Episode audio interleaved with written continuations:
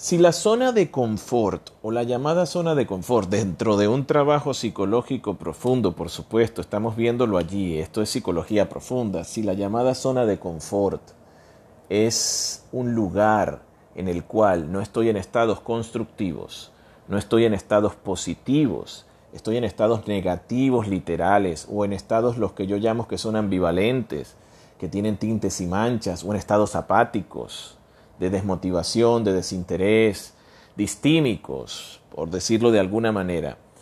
Si, en palabras llanas, esa zona de confort que está formando parte de nuestra vida holística, cuerpo, cerebro, mente, conciencia, entorno y materia, no es estados constructivos, es una falsa zona de confort, sea como sea.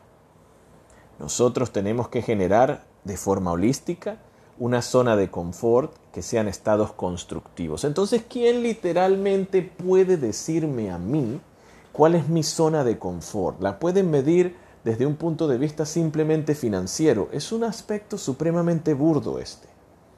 La verdadera zona de confort es donde nos encontramos nosotros en estados constructivos. Piénsenlo.